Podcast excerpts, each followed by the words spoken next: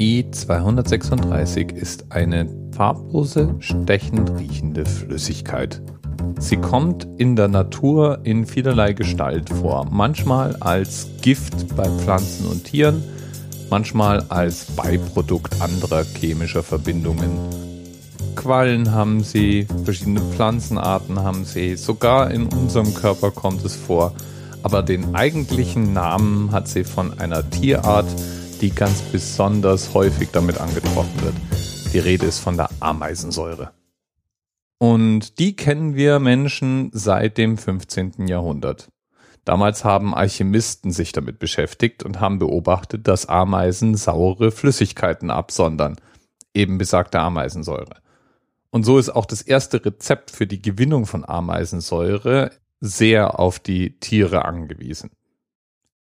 Die Ameisensäure erhält man durch Destillation aus den Ameisen.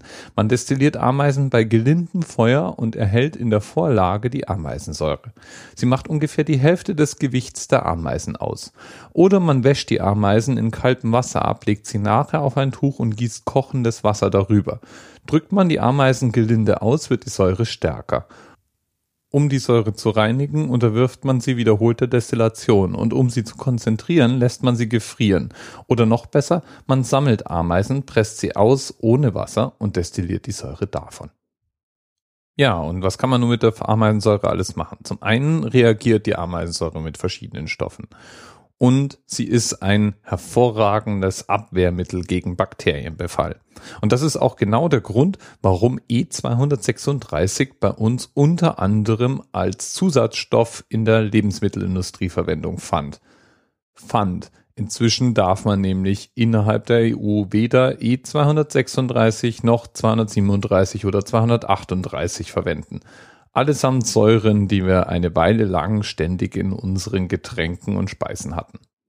Ansonsten wird Ameisensäure aber in der Industrie ganz regelmäßig verwendet.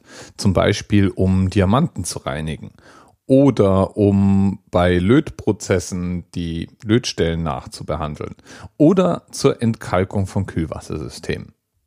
Und in der Medizin, ja, da nehmen wir es auch noch her. Damit kann man Warzen behandeln. Es gibt es als Rheumamittel und ganz allgemein hat Ameisensäure einfach den Vorteil, dass unser Körper ganz hervorragend damit umgehen und sie auch wieder abbauen kann. Zumindest solange wir nicht zu hohe Konzentrationen davon irgendwo drauf bekommen. Bei zu hoher Dosierung oder übermäßig regelmäßiger Anwendung hat Ameisensäure dann außerdem so einiges an Nebenwirkungen, die wir wahrscheinlich nicht so gerne haben.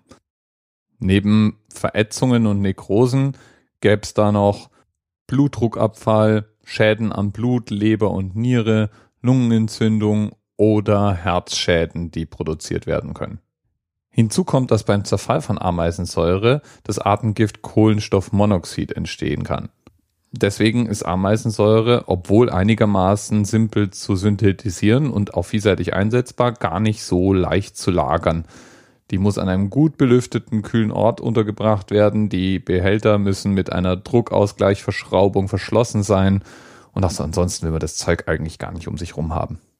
Tja, zum Glück nehmen wir E236 deswegen auch als Konservierungsstoff nur noch bei Exportgütern oder beim Import bestimmter tierischer Produkte her. Da haben dann andere das Problem. EU sei Dank. Bis bald. TMRS 10, 9, 8. The experience of 47 individual medical officers. Was hier über die Geheimzahl der Illuminaten steht. Und die 23. Und die 5. Wieso die 5? Die 5 ist die Quersumme von der 23.